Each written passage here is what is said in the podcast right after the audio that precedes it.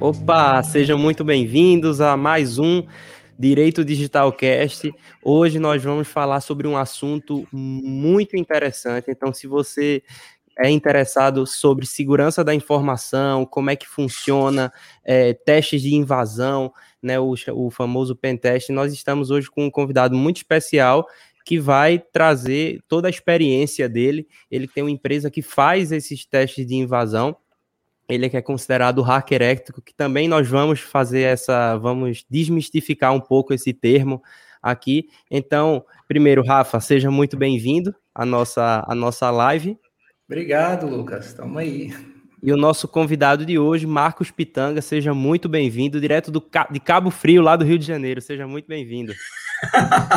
Ô, pessoal, boa tarde, muito obrigado. Estamos aí para auxiliar, ajudar o pessoal nesse entendimento.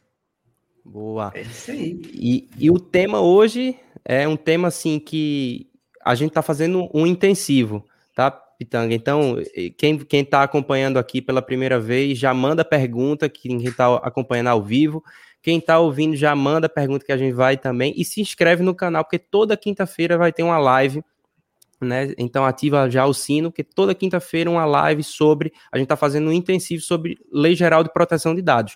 E a segurança da informação é, sem dúvida, o calcanhar de Aquiles de muitas das empresas, né? Então, a gente fala muito sobre LGPD, a gente fala dos direitos, já falou, já falou sobre os princípios, os fundamentos, mas segurança da informação, eu acho que é o, é o coração, é, não é tudo, são duas áreas diversas, mas é, um, é uma parte muito, muito importante da implementação da LGPD. Então, Primeira coisa que eu queria desmistificar logo, Pitanga, e a gente começar o nosso, nosso bate-papo, seria essa palavra hacker. Porque quando a gente colocou, a gente tem que colocar hacker ético, né? Porque o pessoal, ah, vai vir um criminoso. Não, não tem nada a ver. Então, vamos desmistificar primeiro essa palavra hacker. O que é que significa hacker? Quais são as subclassificações dessa palavra? Perfeito, né? Na verdade, o termo hacker é mal utilizado, a até a própria mídia cria uma fantasia em cima, né? Na verdade, o hacker é um cara com extrema habilidade.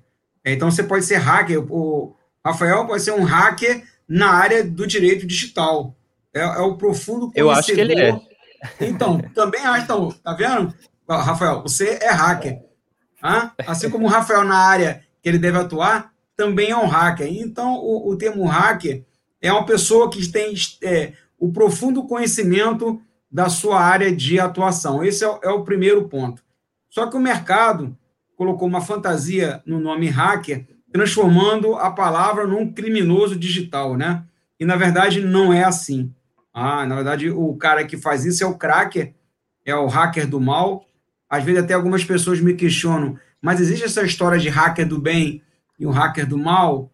Hum, pode ser que o cara joga, joga nos dois times, tá? é, é. Pode ser que o cara jogue nos dois times. Mas a ideia é ter o mocinho e o bandido. Tanto que na área corporativa, você tem é, duas áreas que fazem essa brincadeira, né? Do gato e do rato, né? Que é o Red Team e o Blue Team. O Red Team é, o, é, o, é, o, é o, os hackers do mal que vão fazer tudo para invadir o sistema. E o Blue Team é os caras que vão é, proteger o ambiente. Então, eu digo que o hacker ético é, é, na verdade, é o cara que simula uma possível invasão, mas dentro de uma contextualização de lei. Então, não uhum. é, não é, eu vou fazer isso porque eu quero invadir, não. Existe todo um alinhamento com o cliente, entendimento. Então, na verdade, ele faz a, a invasão, mas é uma invasão controlada e autorizada. O cracker não, ele faz uma invasão de forma não autorizada, ou seja, é um crime, é um crime tipificado pela lei Carolina Dickman, que é, é, é, invasão de dispositivo informático. Né? Então, é, é essa que é a principal diferença entre o hacker, o hacker ético e o cracker. E, e o que nós temos muito hoje no mercado, né? os script kids, que a maioria é a garotada, porque esse é o perfil, tá? que aprendeu receitinha de bolo, que funciona. ferramenta. que funciona, tá?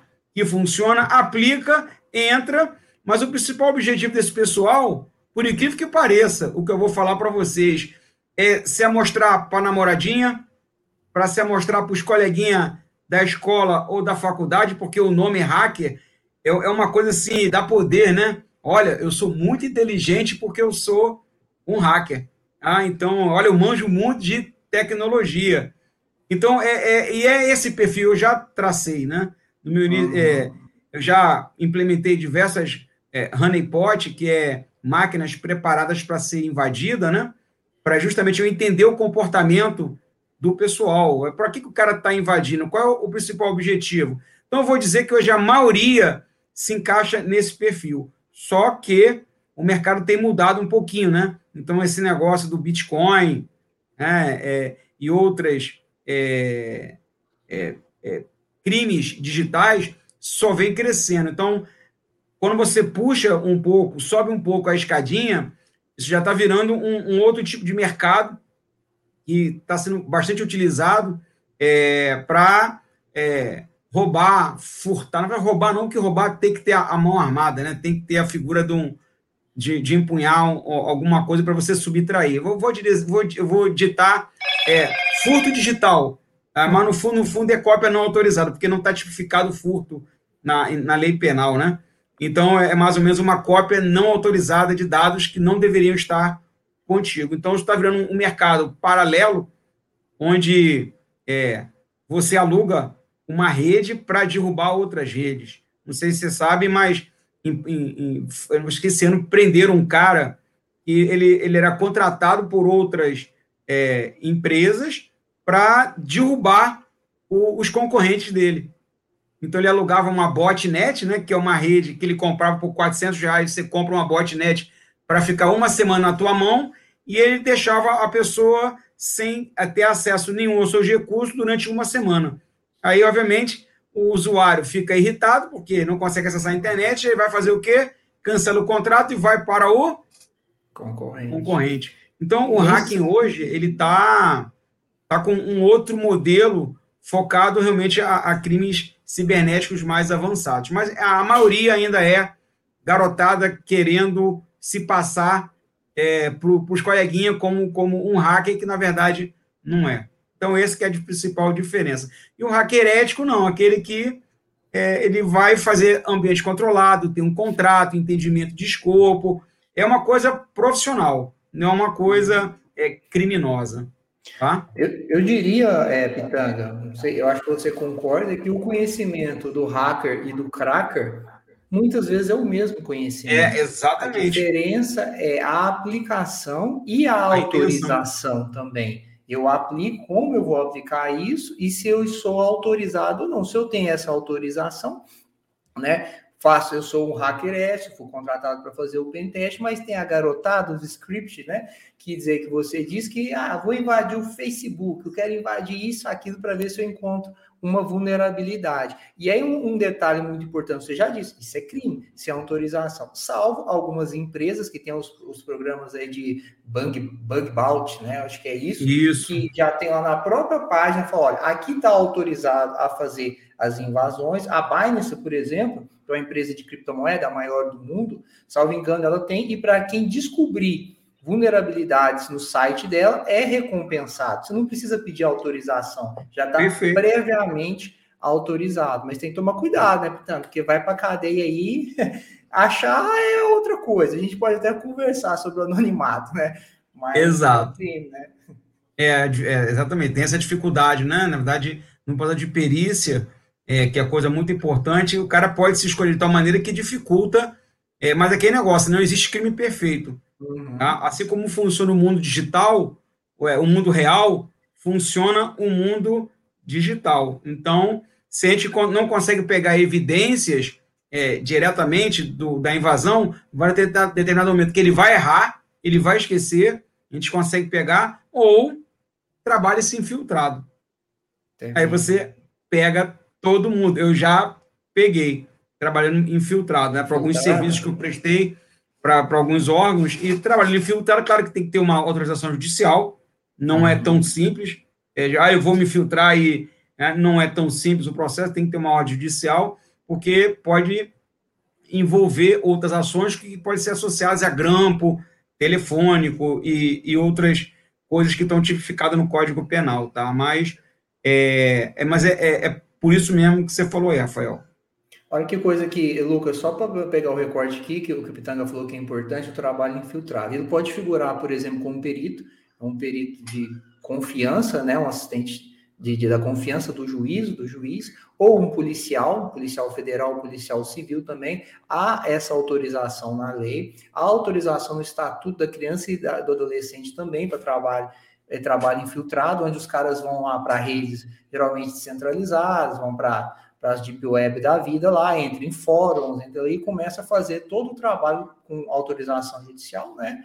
faz todo essa, esse levantamento e depois pega o cara, porque é aí que o Pitanga falou. Se fizer muito bem feito, dependendo, utilizando as ferramentas corretas de anonimato, utilizando um Tor bem utilizado, utilizando, sei lá, talvez um Tor mais um VPN, uma máquina virtual, às vezes não deixando nada na criptografando, fica difícil chegar. E aí vem o trabalho do pessoal infiltrado.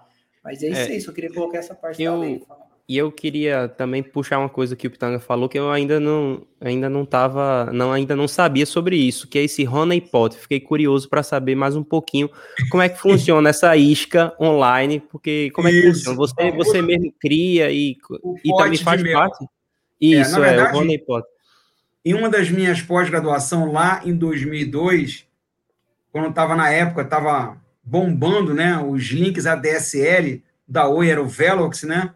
Aí eu peguei um dos livros que eu escrevi, foi justamente, eu escrevi um livro chamado Honey Pots, A Arte de Iludir Hackers, que é justamente, eu queria é, brincar de perito, mas, pô, não, não, era qualquer hora que aparecia a, as máquinas invadidas, né? Então, é uma dificuldade muito grande.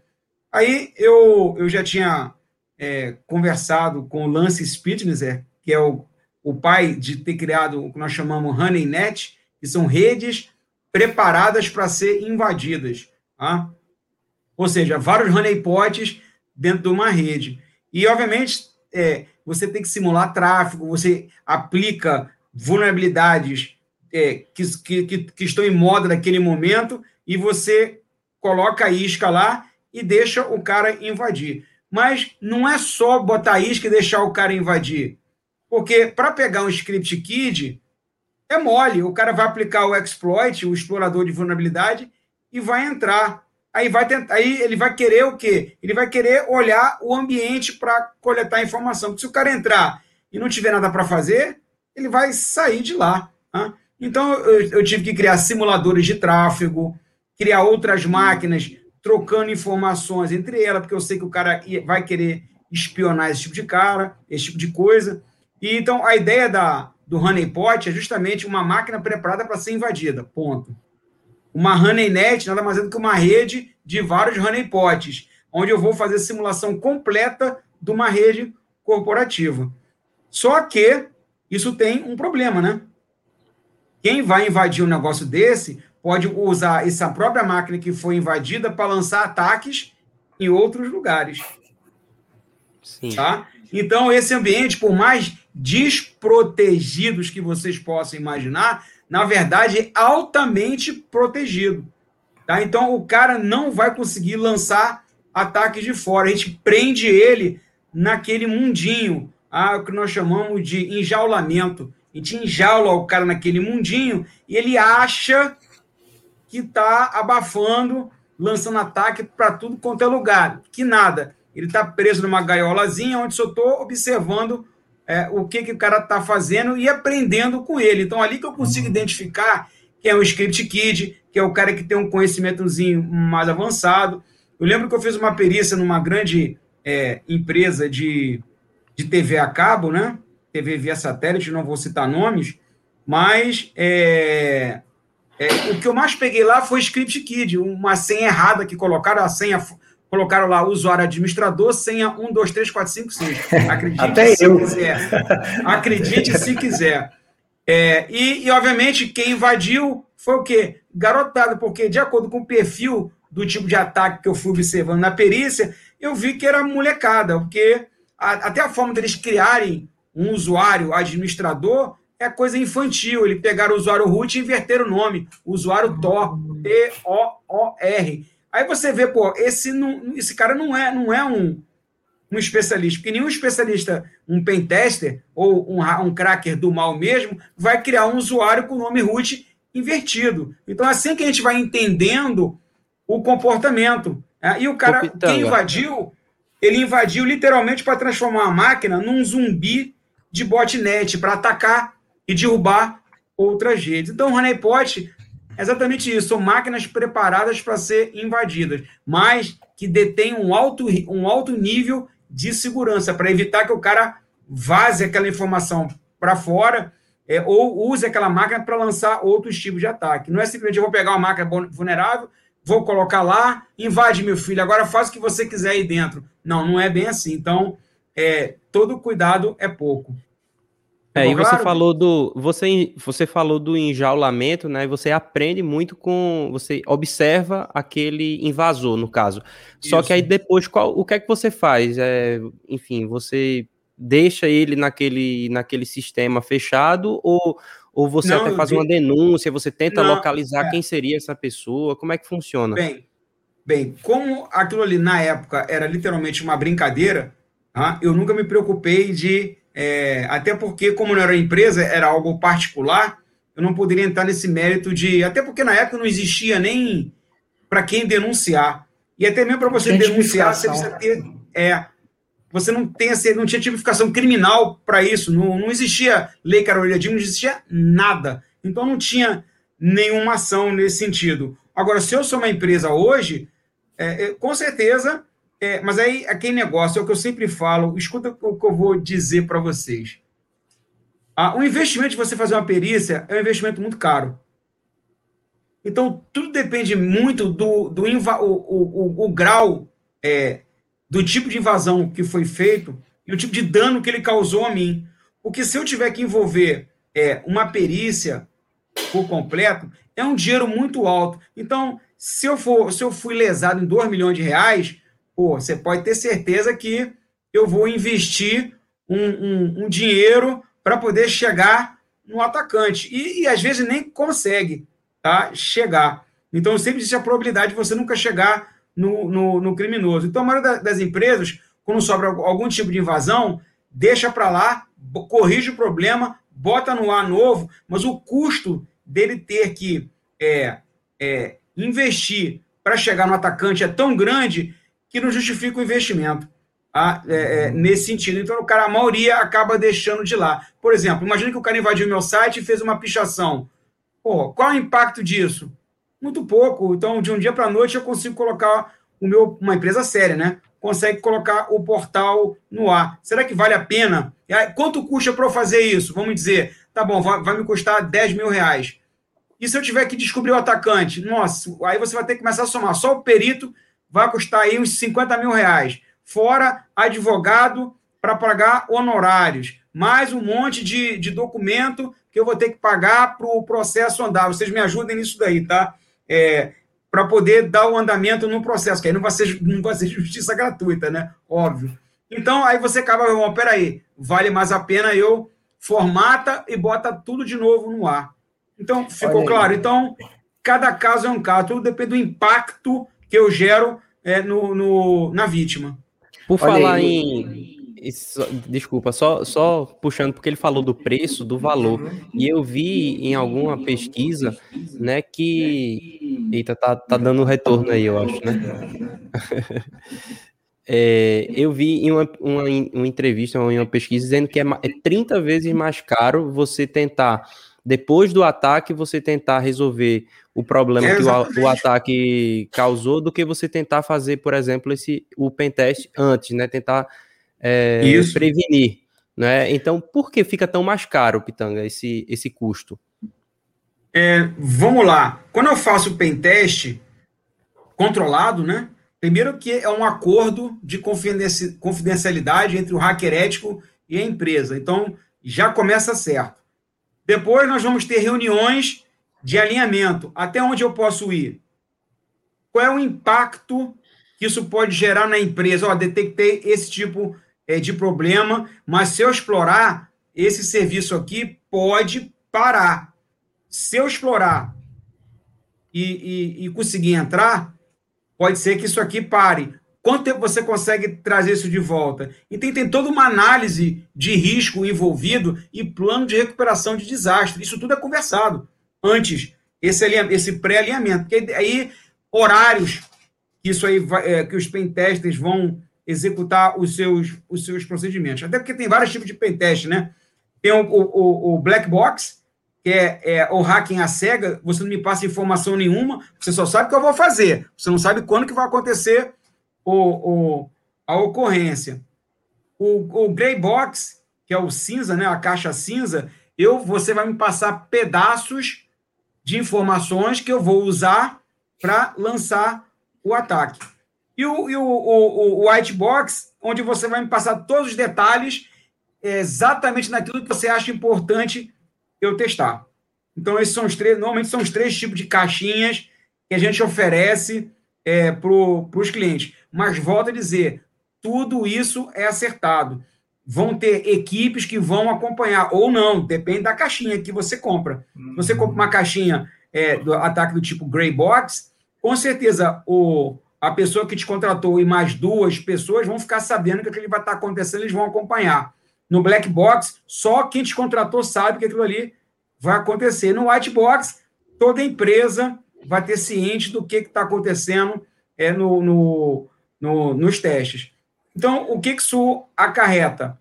De novo, é, é gerado um documento onde tudo isso é alinhado, é analisado os impactos, sabendo que, se der problema, quanto tempo a gente consegue voltar o serviço. Você tem alta disponibilidade? Você não tem alta disponibilidade? Como é que é? Tá bom, caiu o serviço. Qual o seu é, tempo de recuperação? Então, isso é tudo colocado em contrato. Então, é, tem essa, essa, essa coisa jurídica, contratual, para dar validade no, no, no, hacking ético. Olha aí, Lucas, você ver, a quantidade de, de documentos são importantes. Por exemplo, primeiro documento lá, qual que é o escopo? Até onde que eu vou? Então, vamos lá, é caixinha fechada, se eu tenho alguma informação ou não, que tipo de ataque eu vou fazer? Vai, vale engenharia social, por exemplo, né? Lá na, na Black Box, vale engenharia social? Ah, não vale. Vale a tentativa de engenharia social para adentrar na portaria, enganando talvez um porteiro, conseguindo acesso, às vezes, a um ponto né, de internet, colocando, vale ou não vale? Posso ligar e tentar, às vezes, por alguma situação, conseguir informações, passar até para um estelionatário e tal. Se eu encontrar essa vulnerabilidade, posso explorar, e aí vai depender até onde. E aí o hacker ético, ele precisa ter tá muito bem assessorado, porque às vezes ele é contratado e é autorizado para fazer testes dentro da empresa. Mas se essa empresa, por exemplo, utiliza um servidor da Amazon, por exemplo, utiliza um Azure da Microsoft, ele não tem autorização para fazer o pentest lá na Amazon, lá, porque ele pode cometer algum crime. Autorização, claro. Se ele está, por exemplo, essa empresa é, trabalha com o Facebook, tem um API, às vezes, ou com qualquer outro sistema de banco, tem um API lá que dá acesso para fazer. Ele pode fazer essa, esse teste lá, mas ele não vai entrar no sistema do banco, por exemplo, mesmo que encontre uma vulnerabilidade, ele não pode fazer esse teste sobre o risco de cometer um crime, né? Alguns às vezes uhum. até encontram, né, Pitanga? E aí o cara encontra o que ele não poderia encontrar e aí ele cai na situação: reporto ou não reporto? Se ele reporta, ele pode, né, cometer um crime. Se ele não reporta, fica mais seguro e aí não vai responder criminalmente, mesmo que haja que ele identifique um teste, um teste não, uma vulnerabilidade lá, uma falha. Perfeito. É, é um, em cima do que você colocou, Rafael, tem um caso que eu gosto sempre de é, falar para é, os meus alunos, já que também sou professor universitário, é, como eu vivo isso todo dia, é, tem situações que Cara, um hacking ético, a gente tem que também desassociar aquela história que o cara é aquele cara que vira madrugada, é, é, é que é, invade tudo. Isso é bonito na ficção científica. No mundo real, a gente não precisa disso, tá? Eu sou adepto de quanto mais fácil, melhor. É, é, é essa estratégia que os estelionatários utilizam e muita gente cai, cai hoje é, em golpe. Tá?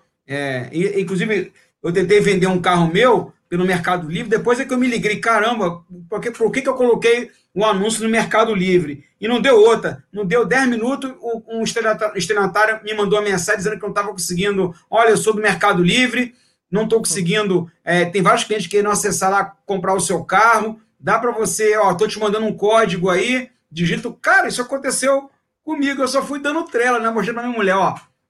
Cara, querendo, vou, vou, eu vou brincar com ele agora. Aí eu peguei, mandei, aí eu peguei, é, aí eu peguei, inverti o negócio. Mandei, não, rapaz, mandei o código aí, digita no seu aí. Inverteu, né? Aí eu tomei posse do, do, do WhatsApp dele, para ver é, é, o cara tentando. Eu, eu, fiz o reverso, né? Em vez de eu mandar o meu código, eu mandei um que eu precisava que ele mandar para mim. O cara caiu que nem um bobo. E eu tomei o, o WhatsApp dele, né? Porque ele era um estelionatário. Mas o, o ataque de engenharia social que eu, que eu gosto de fazer num cliente, por incrível que pareça, funciona maravilhosamente bem. E é assim: é, o cliente me contratou, pediu para fazer um pen teste na empresa dele. É, mas é claro que estava acordado que eu poderia fazer qualquer tipo de ação. Isso estava em contrato. Obviamente, eu não comentei para ele que eu iria me fazer passar por um técnico de manutenção de computador. E, obviamente, numa pesquisa rápida é, é, na, na, empresa dele, eu peguei os nomes das principais pessoas que estavam alocadas nas filiais da, da, de lojas que ele tinha. Aí, obviamente, liguei para o gerente daquela loja, me fiz passar pelo técnico de manutenção que estava dando apoio. Olha, fulano de tal me é, falou que vocês estão tendo um problema que um, um, máquinas de vocês estão travando. Quem é que nunca teve uma máquina que não está travando? Que atire o primeiro laptop na janela. Todo mundo tem, cara. Quem é que nunca teve uma tela azul de Windows? Todo mundo tem. Então, já cheguei, ó, fiquei, não, realmente estamos com um problema aqui é, é, nas nossas máquinas. Eu falei, beleza, então eu estou aqui para resolver, eu vou passar um antivírus em todas as máquinas, inclusive no seu servidor. Não, tá bom. Aí ele me levou na sala do servidor dele e aí na folha, na, na fui carinhoso, né? dá para você digitar a, a, senha do administrador que eu vou precisar é, instalar o programa aí. Não, beleza. O cara foi lá e ficou do meu lado. Eu falei assim, rapaz, eu entrei na loja, tô vendo que tá com muita gente lá, né? Você faz o seguinte, pode ficar tranquilo, vai lá, atende os seus clientes, que assim que terminar, eu fecho aqui, faço o relatório de atendimento técnico, você assina e, e eu vou entregar o relatório lá para sua chefia na sede. Você acha que isso não funcionou? Era tudo Funcionou. que ele queria, né? Era tudo que é, ele queria, né? Eu tinha que mostrar uma evidência que eu tinha invadido os computadores dele. Como aquele servidor tinha uma VPN aberta com os servidores da, da empresa, dali para eu pular para os servidores da empresa lá na matriz, foi um pulinho. E eu, e o que, que eu fiz? Eu só entrei na máquina e plantei alguns trojans, né? Que são programas maliciosos, só para avisar o dono, ó, entrei, tá aqui a evidência que o seu ambiente foi invadido. Então, é aquela, aquela, aquilo que a gente aprende nos livros, que o elo mais fraco sempre são as pessoas. Isso é fato. Então, eu sempre, se eu tiver que procurar o caminho mais fácil, eu vou procurar o caminho mais fácil. Eu não estou aqui para desenvolver código, é porque muita gente tem isso na cabeça, né? Ah, eu vou desenvolver um, um exploit, vou descobrir qual a aplicação para criar um, um, um explorador de vulnerabilidade para invadir. Caramba, o problema não está aí, não, cara. São poucos vão fazer esse tipo de coisa. Quem for construir um exploit para esse tipo de coisa é porque ele tem um interesse muito grande de invadir a sua empresa. Algum motivo. Não é a maioria dos motivos que você tem na internet hoje. O cara tem um motivo muito forte para querer prejudicar a empresa. Então, ele vai fazer de tudo para tentar invadir. Mas não é, não é a, a maioria dos casos. Então, é o que nós chamamos de probabilidade é, é, para aquilo ali acontecer. Agora, a probabilidade de eu entrar por uma brecha fácil, é, essa sim é o que você mais tem que proteger. Se a gente colocar no papel tudo aquilo que a gente tem que fazer para proteger o seu ambiente computacional, sai tão caro, mas tão caro, você tem que parar e pensar, pô, será que vale a pena eu disponibilizar esse serviço no meio digital para os meus clientes? ou, ou vou manter somente minha loja física. Você vai ter que fazer conta, cara. Simples assim. Porque não dá. É que nem você for comprar um carro, um, comprar um carro zero por 130 mil, e você vai fazer o seguro do carro, e a seguradora vai te cobrar 100 mil reais para segurar o teu carro por, por um ano. Você vai fazer o seguro? Não, peraí. Então, eu vou assumir o risco.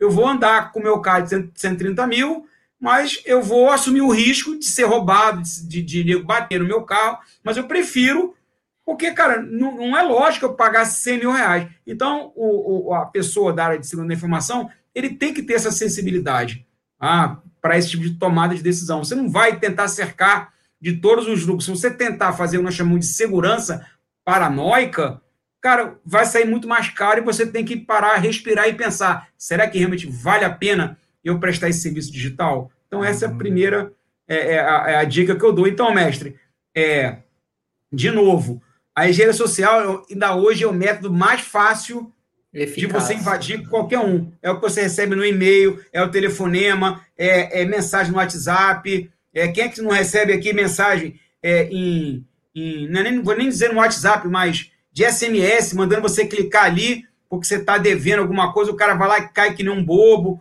É, então, a gente tem que treinar mais as pessoas, porque ela sempre vai ser um elo mais fraco. E para complementar, eu lembro que uma vez eu fiz um teste de invasão para as Forças Armadas, na verdade foi uma, uma demonstração, né?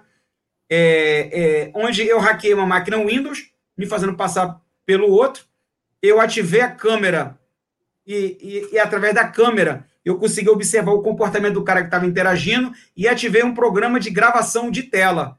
Hum. E o cara estava mexendo com o mouse. Aí todo mundo diz o seguinte: ah, não, mas o cara digita lá no teclado digital, ah, que você vai lá, aquele tecladozinho digital, onde você vai mexer no mouse, é, fica difícil você descobrir. Mas, gente, a maioria das senhas são quatro, quatro algarismos. Então, se você ficar monitorando uma quantidade X de vezes que o cara está mexendo o mouse e aonde que ele está clicando, por estatística descritiva, mole, probabilidade, você consegue chegar na senha do cara. Olha aí. E o, e o, e o general quase teve um infarto quando ele viu aquilo ali. Tá vendo, general? É, no, claro que não é qualquer um, se fosse um, um garoto, não, ele não, não executaria esse tipo de, de, de situação, porque para ele não, ele não consegue compreender que é, que é estatística. Que grande parte das pessoas que trabalham hoje com informática, a gente tem que lembrar que informática é ciências exatas, né? Então a matemática está embarcada, mas a maioria não sabe matemática básica para trabalhar na área de tecnologia da informação. É uma, é uma verdade. Então, se você trabalhar com estatística descritiva, uma probabilidade, eu não vou nem entrar em coisas mais avançadas, probabilidade básica é, quatro, de 4 em 4, você consegue chegar na senha que o cara é, é, mexeu com o ponteiro do mouse, porque sempre aparece em duplinha, né? É, uhum. Dois números aqui, dois números aqui, dois números aqui. Então, por estatística, a gente tira a quantidade de vezes que você viu o cara mover o mouse para aquela quantidade de números, você consegue chegar na senha que o cara tem. Então, é, as coisas são simples, mestre. É, e, é, e, e, Lucas. É, no contexto é, da. o povo aqui dificulta. no contexto aí da, da invasão, né, Pitanga? Você falou, olha, por exemplo, na armadilha, na isca digital que você coloca lá no honeypot lá, você precisa deixar alguma informação lá. Você precisa simular o ambiente Isso. empresarial. Por quê? Porque o atacante, ele entra primeiro, a primeira vitória dele é entrar. Por exemplo, o Pitanga Isso. falou, entrei na empresa como técnico de informática. E aí ele foi escalando privilégio, né? Isso Até aí. chegar a conseguir na, se tornar o administrador de, da, da rede, do, ter a senha né, do administrador, e aí conseguir implantar uma evidência. Mas veja, o atacante, ele entra, ele quer dados. E aí o contexto da LGPD e a importância da LGPD, desde o treinamento de funcionário, um processo muito bem feito de implementação, Isso. você vai sentar os funcionários, você vai contar essas histórias que o Pitanga está contando, entre outras mais. Você vai fazer um treinamento, algumas vezes, de simulação. Você vai mandar e-mail, é, uma tentativa de phishing, que o Pitanga também falou. Vai mandar SMS para o celular corporativo para ver se as pessoas caem ou não. Tentando, tudo fazendo essa, essa escala, tentando né, fazer essa invasão. E a partir do momento, o cara, que o invasor, o atacante, ele entra, tem os dados. E às vezes, se for um hospital, né, Pitanga? Veja a quantidade de informação sensível. Se eu tenho, por exemplo, uma informação numa atriz muito famosa, de uma pessoa pública, de uma mídia, eu posso utilizar enquanto atacante, né, essa informação privilegiada, às vezes para tentar fazer uma extorsão. Se é o dono de uma empresa muito grande, eu posso, às vezes, com essa informação, divulgar isso e derrubar as ações dessa empresa também. Exato. Então, todo o contexto veio a LGPD para trazer a questão da proteção dos dados pessoais, ela tem um dos princípios é a segurança, lá no artigo 6, a gente já gravou, Isso. né, Lucas, episódios sobre princípios aí, vale a pena ir lá, é a, segurança, e ela tem um capítulo, um capítulo, sétimo, que vem falar lá de segurança, boas práticas, segurança, sigilo de dados, e aí vem o pentester, como pode, né, claro que não é toda empresa que precisa, na verdade não é que precisa, nem toda empresa pode, né, é, nem toda empresa pode. Nem pode, eu queria. Vamos, vamos, falar mais ou menos um custo, né? Que, quanto custa um pentester? É, isso vamos eu ia perguntar agora. Duas coisas, é... só, só, desculpa. Uma, uma, coisa é o custo que eu queria saber, e outra coisa, para a gente também já puxar o gancho da LGPD, é com que frequência é o ideal que uma empresa faça esse, esse teste. Assim, vamos ver quantas vezes por vamos ano lá. É, é boa. Respondendo é, a sua é primeira pergunta. Varia de 5 mil a 10 mil reais por alvo. Por alvo. Por tá? alvo, certo. Então, se um alvo é um site, 10 mil por site. Ou por alvo. Tá? Tipo, Mas esse é, é mais ou menos o, o custo. é outro alvo. E, Não, o alvo é, é, é, Aí depende do que, que é contratado. Tá? Mas normalmente, por exemplo, eu vou fazer um pentest num site. Ó, tá aqui o meu portal. É, é, para você fazer o pentest. Quanto custa isso? De 5 a 10 mil reais. Ah, eu tenho outro site, um outro portal. Quanto custa? Aí é, é negociado. É claro que não vai ser o preço cheio. A gente pode criar um é. preço baseado na quantidade que você me entrega. Mas hoje, para iniciar a conversa de 5, vamos lá, de 5 a 8 mil reais, um pentest, porque dá um, um trabalho. Não é simplesmente usar a ferramenta. Você tem que estudar um monte de coisa. Então, no mínimo, no mínimo são 40 horas de trabalho e mais aí umas 40 horas para escrever documentação, as melhores práticas, tá? E tudo tem que estar, tá, tem que estar tá fundamentado com a boa prática, que vocês acabaram de falar, né?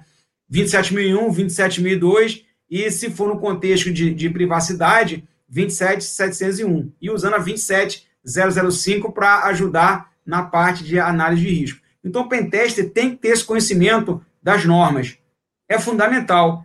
Então, muito um conselho que eu dou é muito cuidado é, com esse negócio de preço, porque, vamos lá, é, é, gênio a gente encontra, é, existe. Agora, vamos lá, vocês estão vendo que a, a, o grau de conhecimento para o cara ser um pentester é alto. O conhecimento que o cara tem que ter de normas e outras coisas é muito grande. Então não dá para acreditar num garoto de 20 anos que está se vendendo como pentester. Desculpe, eu não consigo conceber.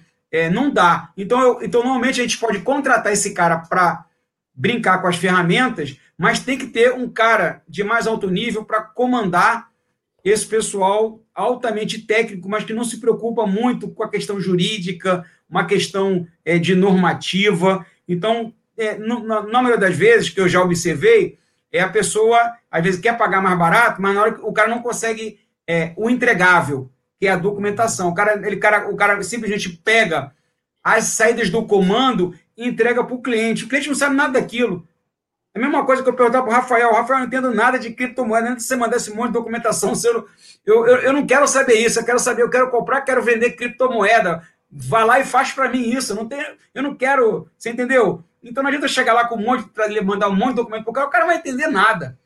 É, e, e, quando você entra na LGPD, e na hora que houver uma violação de dados, ou um, um, um, um, vazamento, eu vou ter que dar satisfação para a Agência Nacional de Proteção de Dados, né? a, a Autoridade Nacional de Proteção de Dados.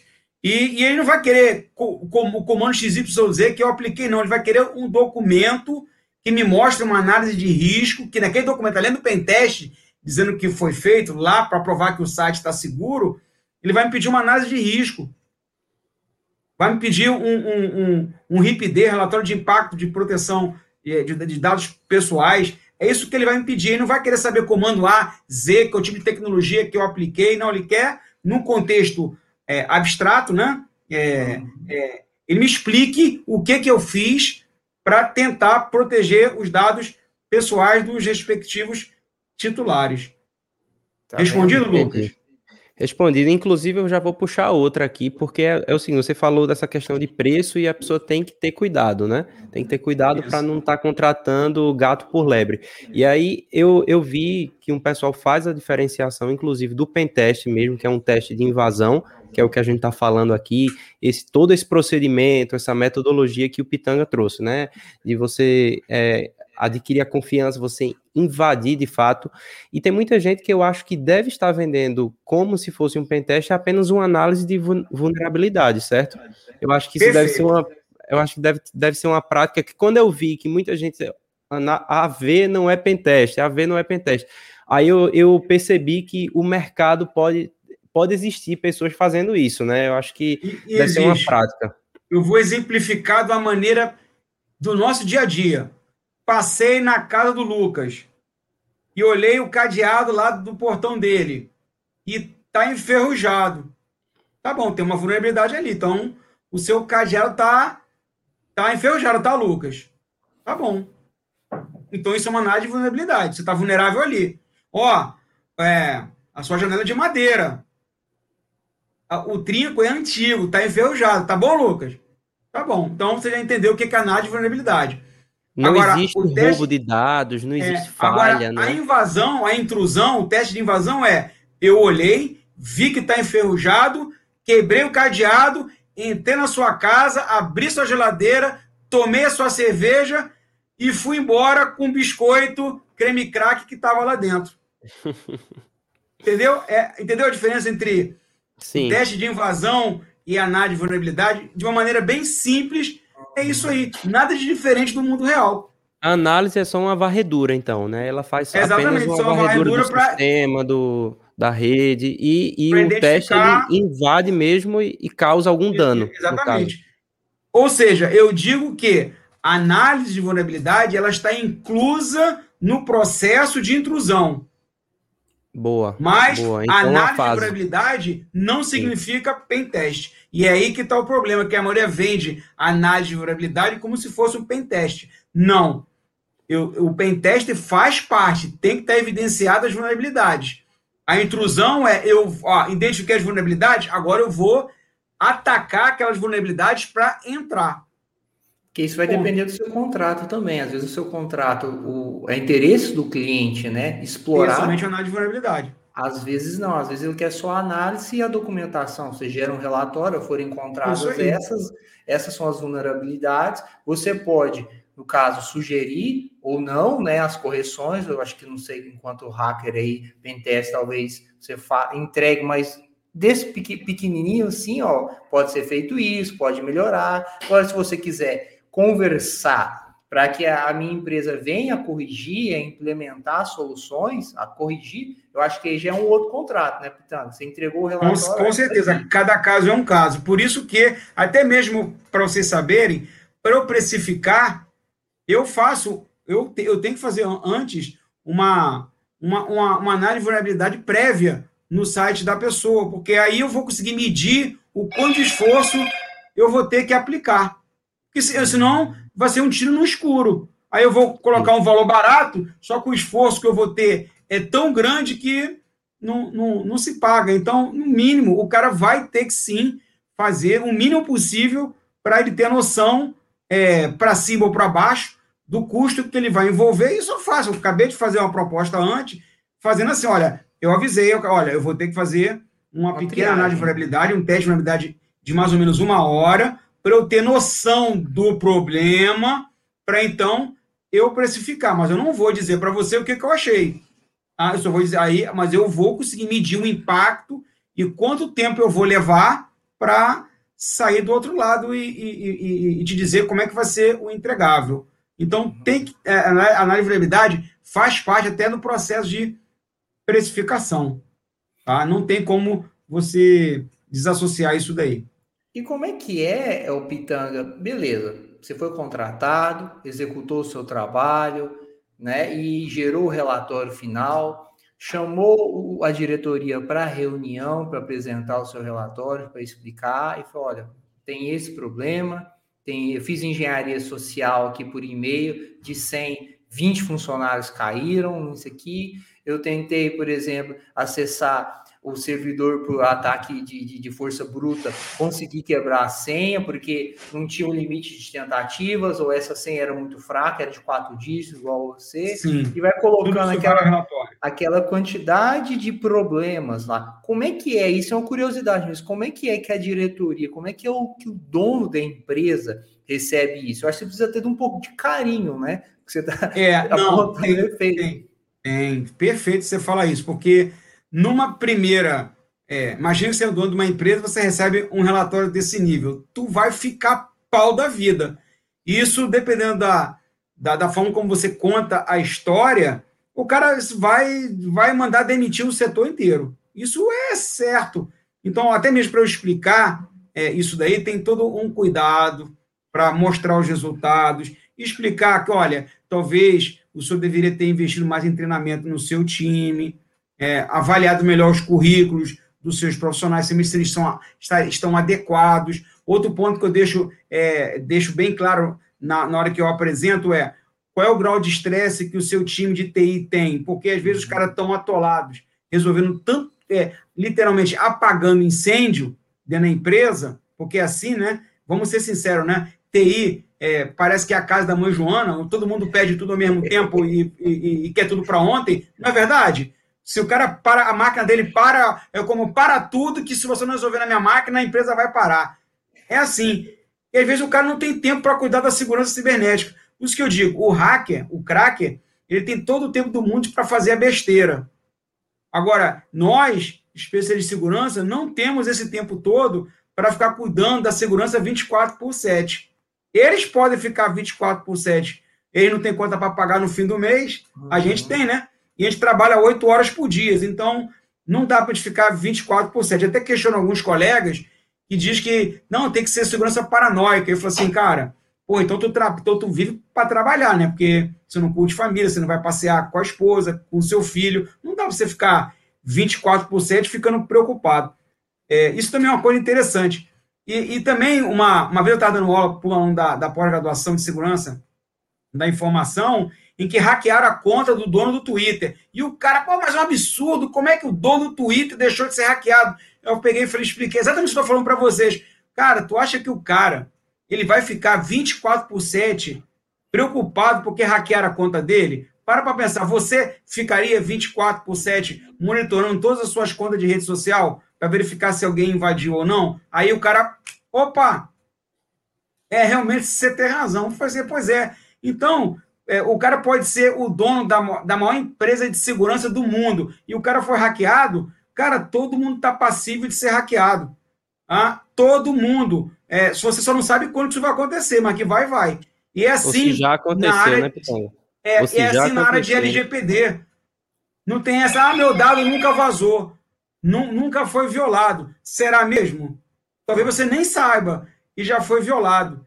Ou você já foi invadido e você nunca percebeu. Ou se você realmente não tem nenhum interesse para alguém violar os seus dados. Então, são várias, é, é, várias coisinhas, vários detalhes que entram nessa história. Mas uma coisa você pode ter certeza: se você foi violado e teve seus dados vazados, você, como empresa, vai sofrer as consequências por isso daí. Ah, vai ter sanção, vai ter PROCON, vai ter outros órgãos públicos. Vocês acham que eu sempre, eu sempre, eu também sou DPO de uma empresa de telecom é, em São Paulo, tá? É, é, você acha que realmente as pessoas estão preocupadas? Você acha que eu, como DPO, estou preocupado é, de, de, de levar sanção da NPD? Até porque a multa é a última instância que ele vai dar, na verdade eu posso ser chamado a atenção, se eu tiver em compliance, eu estou mostrando o que eu estou fazendo, o que eu estou fazendo para proteger os dados pessoais. Então, eu posso ter o meu. Pior do que levar uma multa de 2% ou 50 milhões é ter o meu processo bloqueado. Porque talvez em um dia de trabalho da minha empresa, eu, eu, eu tenha 50 milhões para pagar a, a, multa de um, de, um, de um vazamento. É por, é por vazamento, né? Por um incidente de segurança. Mas se é, ele mandar bloquear toda e se, e se ele mandar bloquear as operações da minha empresa? A partir de hoje, você não vai poder mais usar os dados pessoais para tocar o seu negócio. E aquele dado, sem aquele dado, a empresa não funciona. O que, que vai ter mais impacto? A multa de 50 milhões ou para minhas operações? Ninguém nunca fez, gosta de. As pessoas estão, estão sempre preocupadas com a cifra. Os 50 milhões. Ele não consegue, a maioria, mas isso é normal. A gente, quando avalia preço para comprar alguma coisa, a gente, a gente avalia sempre o valor parcelado. Nunca olha o valor ano. Por isso que o americano sempre ele, enxerga o valor por ano. E a gente não, enxerga o valor é, quebrado, dividido. Então, nunca ninguém faz esse tipo de, de continha, né? É, então, eu digo que todo mundo vai ser vazado. Cabe a você mostrar o, o grau de maturidade que você está de acordo com a lei. E, obviamente, lembrando que a LGPD é uma tríade, né? Governança, jurídico e TI. Então, se, se esses três não estiverem casados, não existe LGPD. Simples uhum. assim. É um grande erro que o mercado tem hoje, né? É, outra história também bem legal para contar para vocês. Eu, eu, fui contactado por, um, por, uma, por uma pessoa, um amigo, que ligou pedindo, Pitanga, eu preciso configurar um firewall aqui e eu queria saber o que, que eu faço para configurar nesse firewall para estar tá alinhado com a LGPD. Eu falei assim, isso não existe você está falando. Isso não existe você está falando. Tá? LGPD não é TI, mas é, é aquela história que o mercado colocou na cabeça dos outros, né? É que LGPD está diretamente relacionado com TI. E TI também tem um sério problema. Já o Rafael Saco, eu já contei isso para ele, né? TI tem um sério problema. Acha que sabe tudo. Manda para mim que eu resolvo. E TI assume uma responsabilidade que não é deles. Eles estão ali para implementar os controles de segurança. O controle é, de segurança da privacidade dos dados. Ele não está ali para controlar contrato, entender o fluxo, é, é, fazer o inventário dos dados. Eles não estão ali para isso, estão ali para implementar, botar a mão na tecnologia que vai apoiar a LGPD. Então, TI é, não é o fim. Tá? Então, eu digo que tem que começar lá em cima, governança, governança de dados, é, é, jurídico, e aí algumas coisas em paralelo, TI já consegue é, entrar para estar tá em compliance com a 27 a 27.002. Não vou nem dizer 27.701, que é gestão de privacidade, porque para fazer gestão da privacidade, tem que fazer um dever de casa antes, que é a área jurídica e governança. Mas algumas coisinhas de segurança já consegue ser implementado. É só para eu queria registrar isso aqui porque o assunto, é, o assunto vê como ele ilustra bem o, o porque a gente está falando de segurança da informação em um, em um podcast jurídico, um podcast de direito digital, né? Só que vejam, veja isso que o Pitanga falou. Primeiro lá atrás quando a gente falou de pentest, a gente disse que precisaria de quê? Precisaria é, de um contrato. Então, é, por mais que o, o, a pessoa de TI, o especialista, ele vá fazer o trabalho dele de um teste de invasão, ele vai precisar de um, de um acompanhamento jurídico para que faça um contrato bem feito para que o que ele descubra naquele teste de invasão não seja um crime, muitas vezes. Então, é bom que esteja amarrado em contrato. Então, você vê como a Isso. tecnologia e o direito. E, e, e o detalhe, né? E nisso que a gente está falando aí de LGPD, LGPD, é também outra prova do direito digital. Então, o direito e a tecnologia juntos. Então, isso que a gente está falando de, de programa de, de governança, é, segurança da informação. A segurança da informação é um dever do controlador e do operador. Né? A LGPD isso. é clara em dizer isso. Inclusive, no artigo 44 fala que eles respondem pelo, por qualquer dano causado por uma violação de segurança. Então, imaginem só o, a importância de você imaginar que, na, na prática, a tecnologia anda lado a lado a, a, ao direito. E a LGPD e o teste de invasão são exemplos disso. Né? Exato. Então, acho que um isso aí ilustra muito. Ilustra muito. para complementar, né? Você falou, Lucas, é... fui violado, fui, fui invadido, teve, tive meus dados vazados. E agora? E agora que eu vou ter que preparar todo um documental, como DPO, que eu vou ter que Sim. defender junto com o meu advogado, na NPD ou no, na frente de um juiz ou qualquer órgão público. E, e, eu não vou lá ficar explicando bit byte, não. O cara não vai me pedir bit byte, vai querer documento, tá bom. Documento. Aí o documento que você comprova que o teu ambiente estava seguro. Tá aqui o teste de invasão, tá aqui a análise de risco, tá, tá tudo aqui, ó. E aí é que eu vou provar. E ainda tem outro detalhe. É, é, papel é bonito, né? E se o juiz falar o seguinte, E mesmo que eu disser para ele que está tudo lindo, maravilhoso, que eu, que eu complementei lá, e o juiz falar assim: não, eu vou é, acionar um assistente técnico ou um perito para poder verificar se tudo aquilo que você escreveu no seu documento aqui, se realmente condiz com a verdade, porque a função do perito é justamente é, a prova da verdade. Então ele vai mandar lá, ó, valida, ó, valida realmente se essa empresa está fazendo ou disse que fez nesse documento. Perfeito? Não, nós temos esse outro lado. É, o, o falamos do lado do, do, da malvadeza, né, do pentest, uhum. agora vamos para o outro lado, né? Do perito. Então, ele pode contratar um perito externo para poder validar se aquilo que você escreveu condiz com a verdade ou não. E ali, é baseado no que o perito e em todo o levantamento documental, eu vou é, determinar o tipo de sanção ou multa. Essa, sanção é, é, multa, né? não deixa de ser a mesma coisa. É, só que a sanção não, não quer dizer que seja é, algo. É, a multa é uma punitivo. É, não é aquela coisa. Sanção, é, uma sanção também. Uma advertência, não é aquela coisa de punição grave, né? Então é bom a gente deixar claro, porque a palavra sanção dá a impressão que é aquela coisa braba, punitiva, e, e na verdade, juridicamente falando, não quer dizer isso daí. É só para deixar claro para os ouvintes é, é, é, é, essa diferenciação. E, obviamente, não é você achar que você vai usar o seu perito da sua empresa para fazer isso. Não.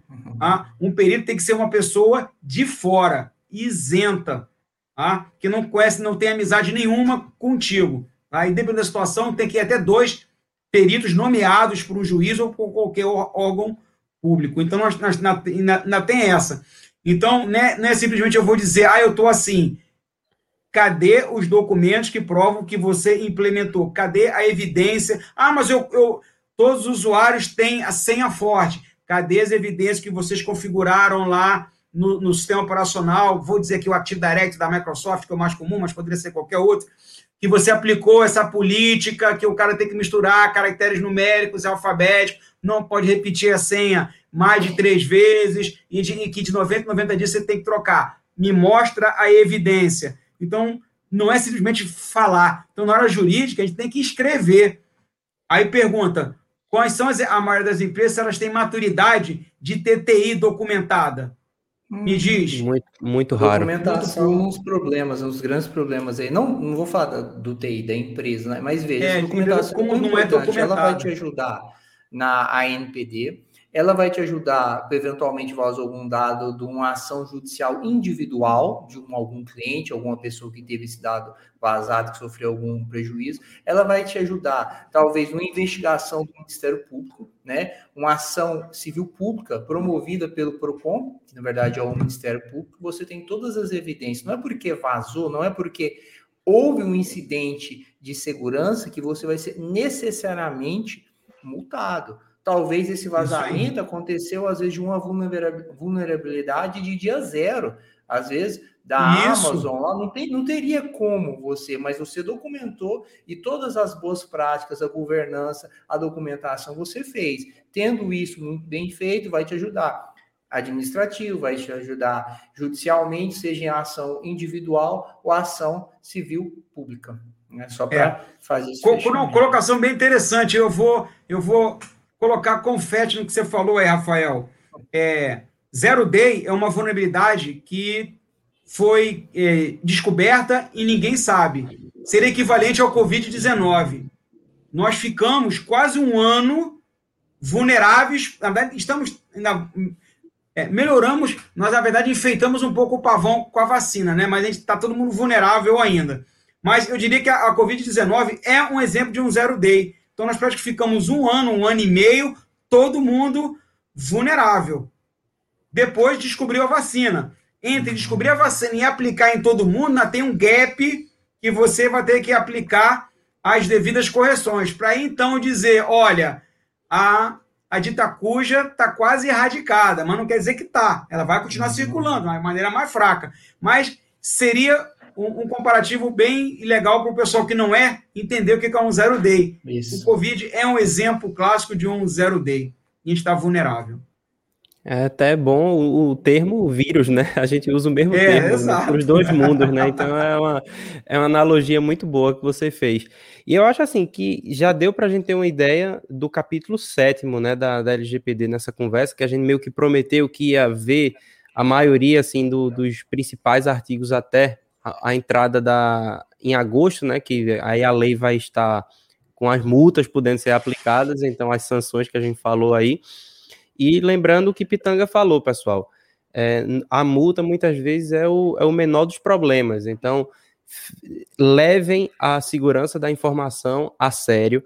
É, um profissional desse como Pitanga é, ajuda muito na hora que você entra numa empresa para implementar mesmo, de, implementar de verdade a LGPD né? Porque tem aquelas implementações que a gente sabe, né? Que, que a gente tem o, o, o AV e, e o Pentest. Aí muita gente vendo implementação como se fosse alguma coisa menor. Mas então tenham isso em mente, que a segurança da informação é uma etapa. O controlador e o operador, já convidando vocês para a live da semana que vem com a advogada Aline, que a gente vai falar sobre a diferença entre controlador e operador. Então, quem está aqui ligado já acompanha, já, já dá para se inscrever aqui e ativa o lembrete para a semana que vem a gente aprender 29, sobre o controlador. Semana que vem não. E, já vou aproveitar ah, essa brincadeira aí. Já Boa. vou aproveitar essa brincadeira e fazer um comparativo, né? É, vamos lá. É, eu sou controlador, sou eu que coleto as informações, né? Vou, vou dar, vou dar um spoiler pro pessoal. é, aí, obviamente, ele tem que fazer um contrato bem amarrado, porque eu que vou operar sobre os dados pessoais que o controlador vai me passar. Tá? E eu, operador, acabei vazando os dados. E agora, a culpa é de quem? Que, é a, culpa, a culpa principal é do controlador, porque ele é o responsável direto. Mas eu, operador, respondo de forma solidária e ainda com o contrato amarrado com o controlador. Ou seja, todo mundo vai levar cipuada nessa história tá? Mas o controlador é o cara principal, é o cara que está de frente para o crime. Tá? E o operador, obviamente, ele tem uma responsabilidade muito grande, porque foi ele que vazou. Mas, em compensação, para os titulares, quem é responsável é o controlador. controlador. A importância da documentação para futuramente o controlador, se for o caso, entrar com ação regressiva com Isso. esse operador, por esse camarada que vazou os dados. Então, precisa ter esse documento com todas as responsabilidades. Exato, tem que ter, é uma questão jurídica. Exato, uhum. porque para ter aquela então, ação regressiva, tentar receber daquele que causou o dano. Porque.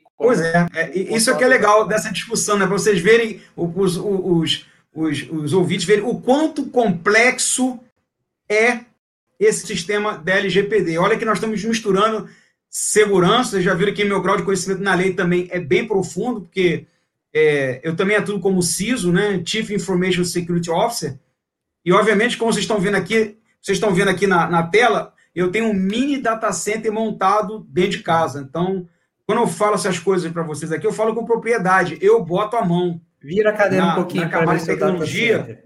É, eu tenho, eu boto a mão na camada de tecnologia, eu simulo invasão, eu simulo os principais serviços e eu estou alinhado com esses mestres aqui da área do direito, Rafael e o Lucas, justamente porque as minhas ações têm que estar respaldadas em alguma coisa, né? Se eu vou fazer porque eu quero fazer, tem que estar respaldado em alguma coisa, tá? O pessoal ter noção diálogo, de como é que as diálogo é peças é fundamental, né, Pitanga? Esse diálogo é fundamental da tecnologia com o direito, aquilo que eu falei, essa ponte tem que, ter, tem que ser construída todos os momentos.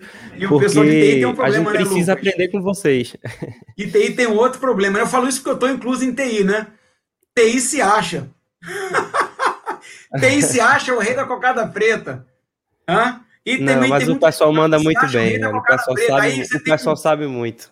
Um conflito direto entre essas áreas, que cada um acha que o, o que o outro faz é, tem menor importância do que, do, que, é, do que o outro. E a gente não pode esquecer uma coisa que eu aprendi com, com um chefe meu, né?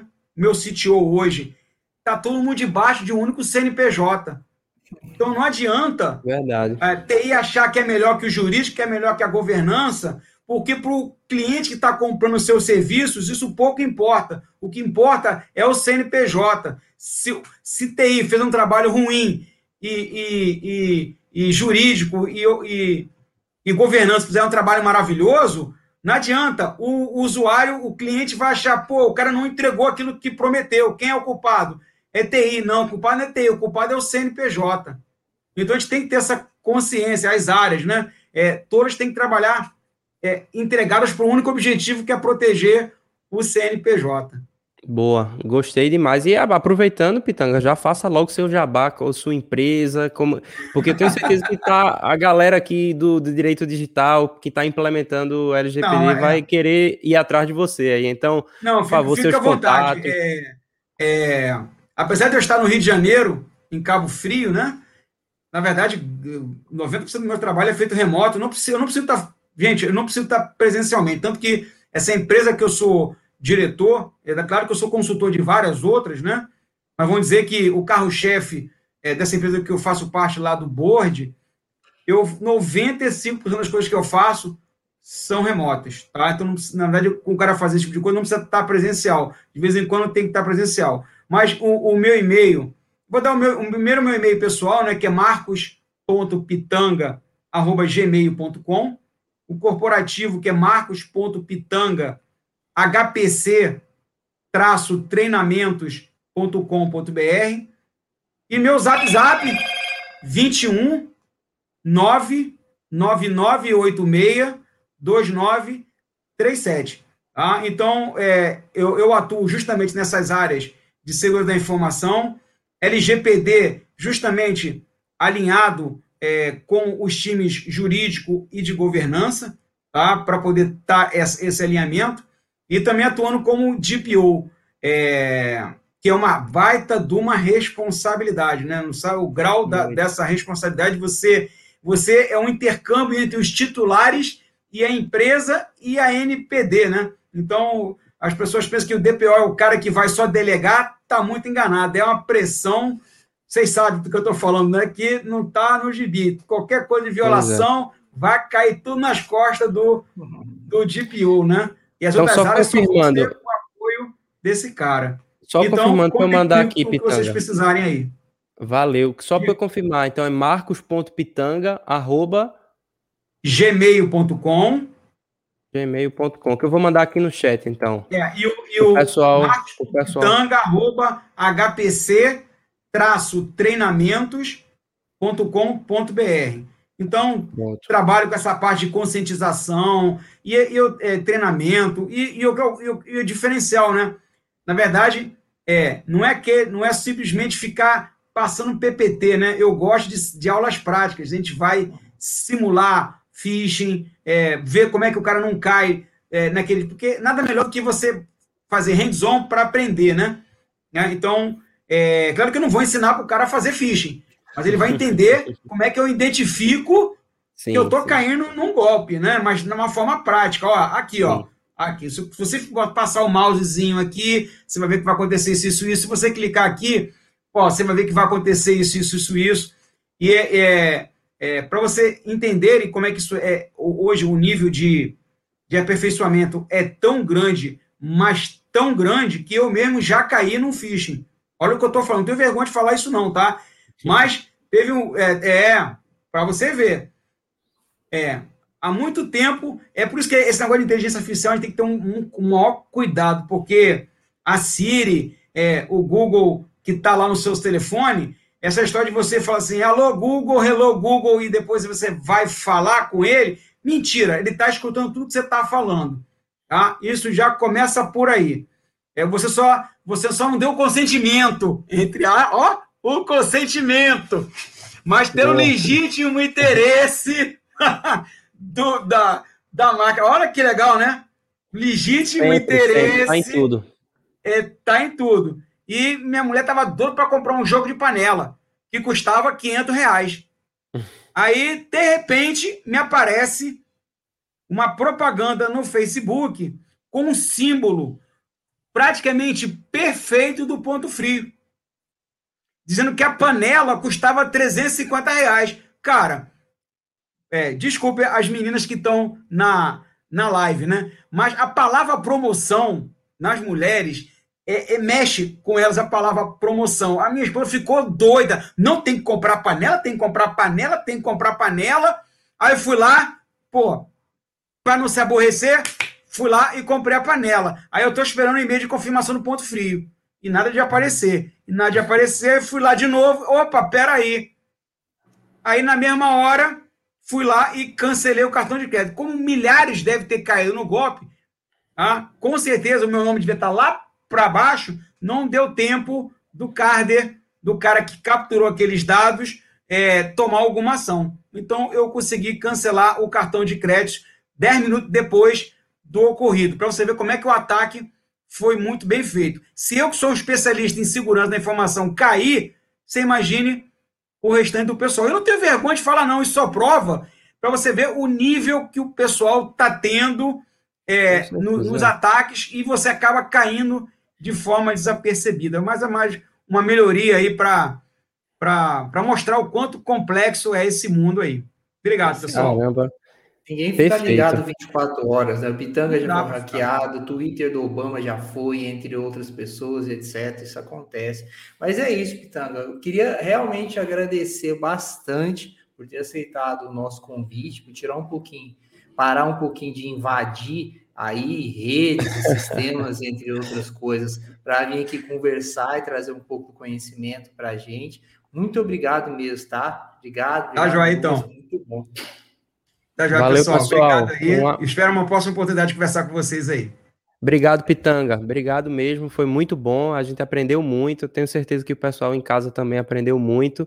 E a gente viu mais uma vez hoje que proteção de dados, segurança da informação são áreas irmãs e, andam lado a lado. E que bom contar com você aqui para compartilhar o conhecimento. E porta sempre aberta aqui, viu? Um abraço forte e até a próxima. Valeu. Até a próxima.